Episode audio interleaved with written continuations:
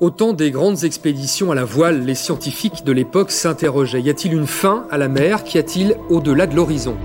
Tu viens d'une autre planète, c'est ça? Toute proportion gardée, c'est la même question qui hante aujourd'hui les scientifiques de la NASA. Trois petits arcs rouges difficiles à identifier, mais qui sont en fait trois reflets d'une seule et même galaxie, la plus lointaine jamais observée.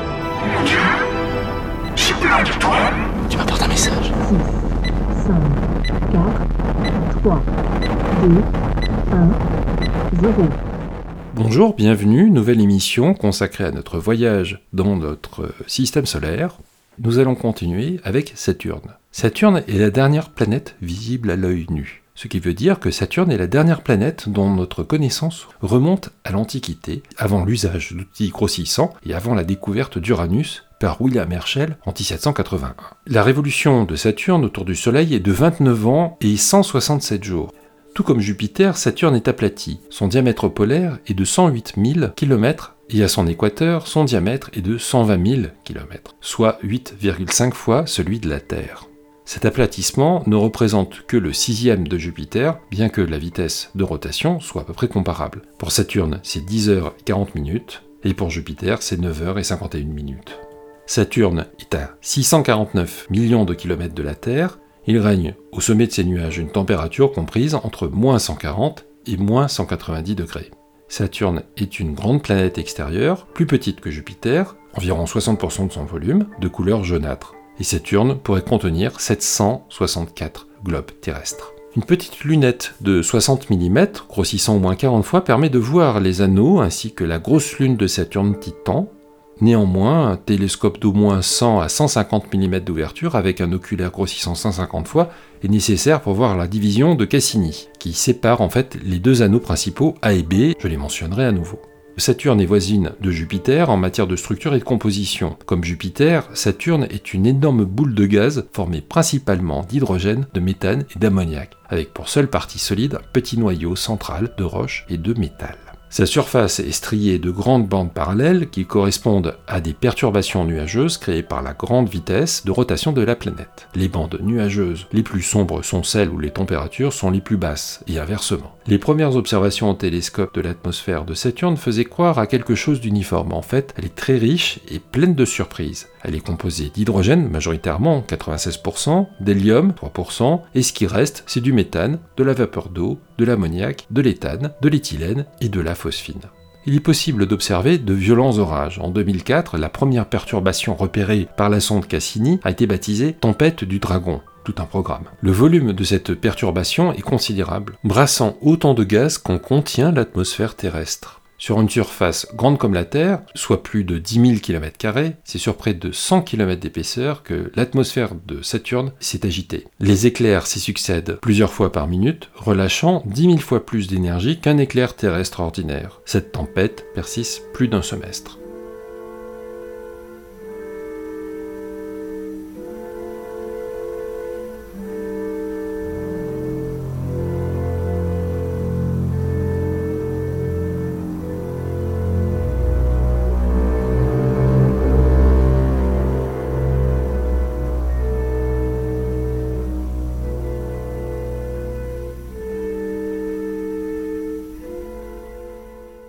Mais Saturne a quelque chose qui la rend unique dans le système solaire. Ce sont bien sûr ses anneaux.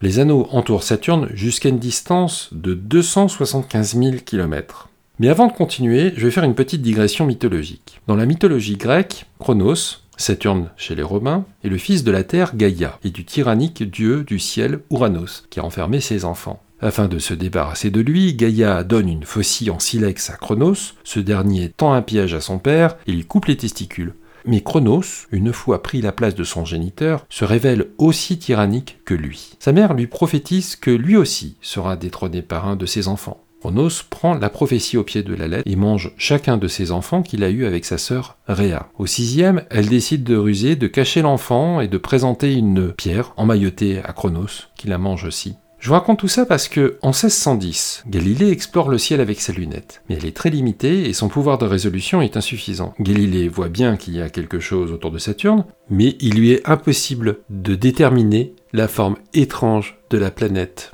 Il adresse une lettre au duc de Toscane, dans laquelle il écrit que Saturne est accompagné de deux corps immobiles placés de part et d'autre. Il les nomme les oreilles ou les anses de Saturne. Galilée envisage même qu'il pourrait s'agir d'une planète triple, c'est-à-dire une planète accompagnée de deux corps en orbite situés très près de la planète mère. Mais en 1612, ces deux formations disparaissent. Et l'année suivante, elles refont leur apparition. Et là, Galilée, intrigué, ne comprend pas. Mais il se rappelle la prophétie, l'histoire de Chronos et de sa boulimie furieuse. Pour lui, le parallèle se fit immédiatement.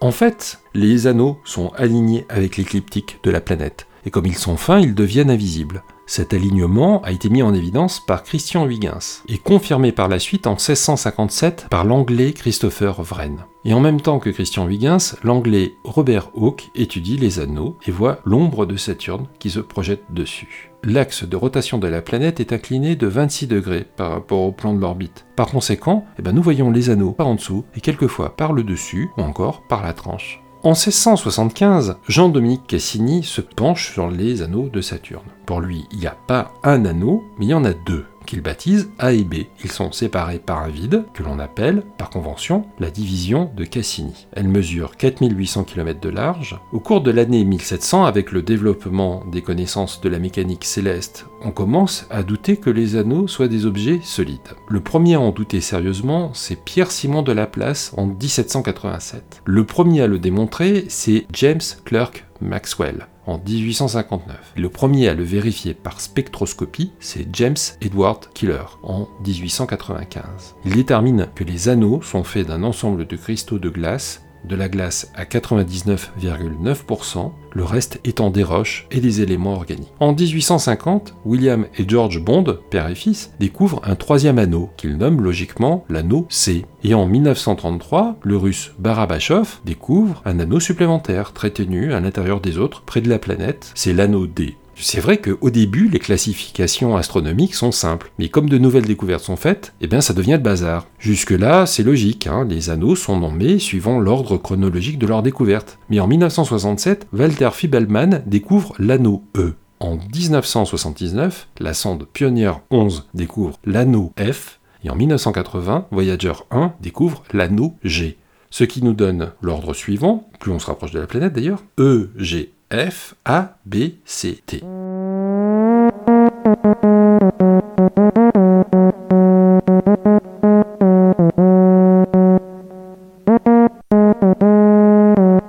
En 2004, la sonde Cassini s'est satellisée autour de Saturne. Elle a collecté et nous a transmis un très grand nombre de données concernant entre autres la structure des anneaux, leur passé, mais aussi leur devenir. Alors je vais faire une nouvelle digression. Là, il faut que je vous parle de la limite de Roche. Édouard Albert Roche était un astronome français qui a théorisé une règle très importante. Plus on s'approche d'un corps massif, et plus son attraction gravitationnelle est forte. Autrement dit, si on approche une lune, son point le plus proche et son point le plus lointain ne subissent pas la même force le point le plus proche est attiré plus fort. C'est ce qui explique le principe de verrouillage gravitationnel. C'est ce qui arrive par exemple à la Lune. Le côté qui nous fait face est plus près, donc subit plus la gravité tend à rester près de nous. Maintenant, approchez encore plus cette Lune de ce corps massif. Et qu'est-ce qui se passe? La différence d'attraction va carrément l'étirer, la déformer. C'est ce qui arrive à Io par exemple, et c'est ce qui explique son volcanisme débridé. Mais approchez encore plus cette Lune, et sa gravité interne n'est plus suffisante pour s'opposer à la différence d'attraction entre ces deux côtés. Par conséquent, la limite de Roche est franchie, la Lune se disloque. La limite de distance à laquelle cela arrive, c'est ça, la limite de Roche. En plus, comme ce corps massif tourne sur lui-même, les fragments de la Lune finissent par former un anneau. Alors maintenant qu'on sait ce que c'est que la limite de Roche, on va l'appliquer à Saturne. Eh la limite de Roche de Saturne coïncide avec l'extérieur de l'anneau A, soit environ 70 000 km de la surface de Saturne. Autrement dit, tout corps suffisamment volumineux qui passe en dessous de cette limite finit irrémédiablement en poussière. L'anneau A fait 274 000 km de diamètre.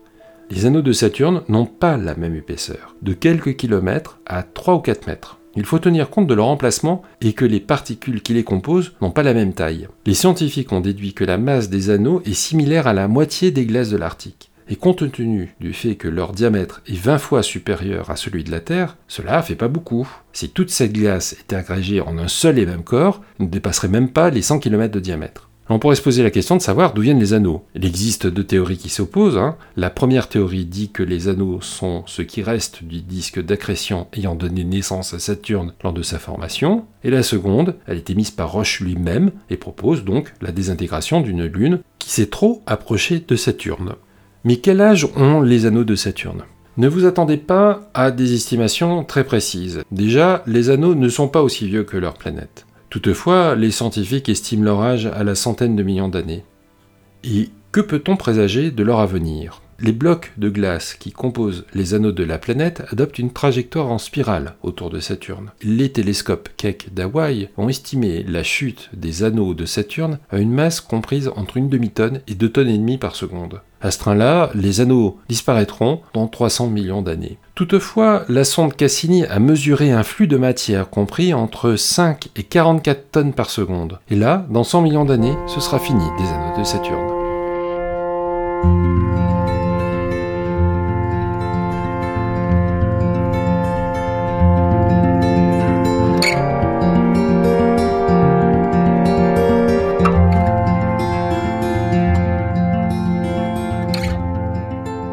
Évoquons maintenant quelques lunes de Saturne. Les scientifiques ont dénombré 83 objets naturellement en orbite autour de Saturne. D'autres, plus petits, sont venus jouer sur la périphérie du disque avant de se briser.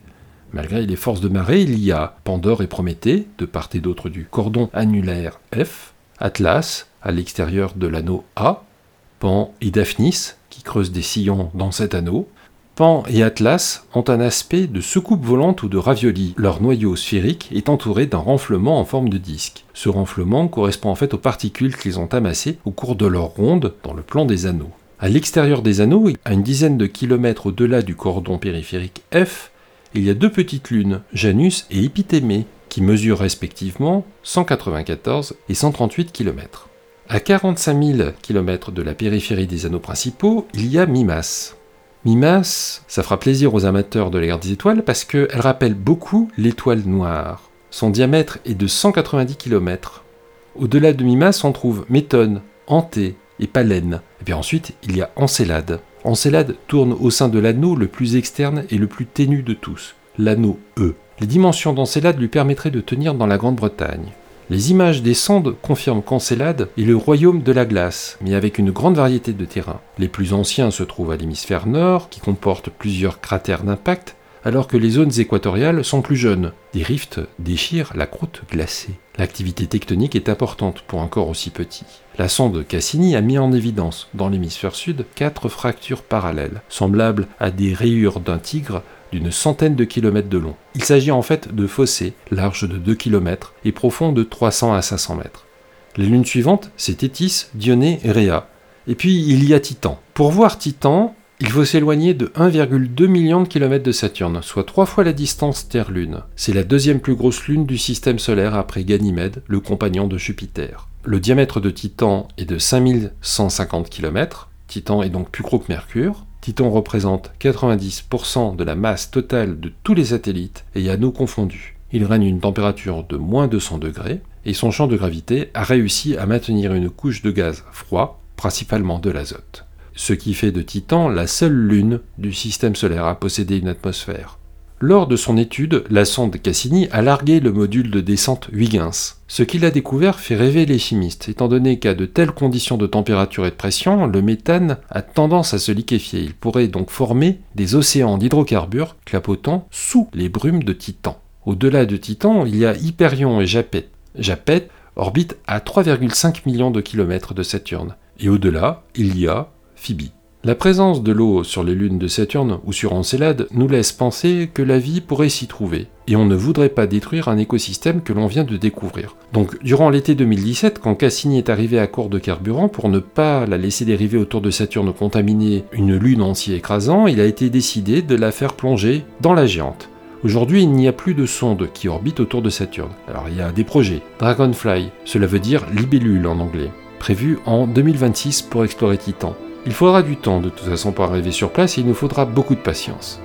Alors prenons le temps de rêver et nul doute que Saturne sera l'une des principales attractions des futurs circuits touristiques de l'espace. Parce que vous en conviendrez, c'est tout de même l'une des plus belles planètes connues. Prochaine émission, eh bien nous découvrirons qu'au-delà de son nom, Uranus est une planète intéressante, surtout l'histoire de sa découverte. D'ici là, portez-vous bien, soyez prudents sur les routes et surtout protégez-vous. One. And lift off. Je quitte cette galaxie pour une autre moins compliquée.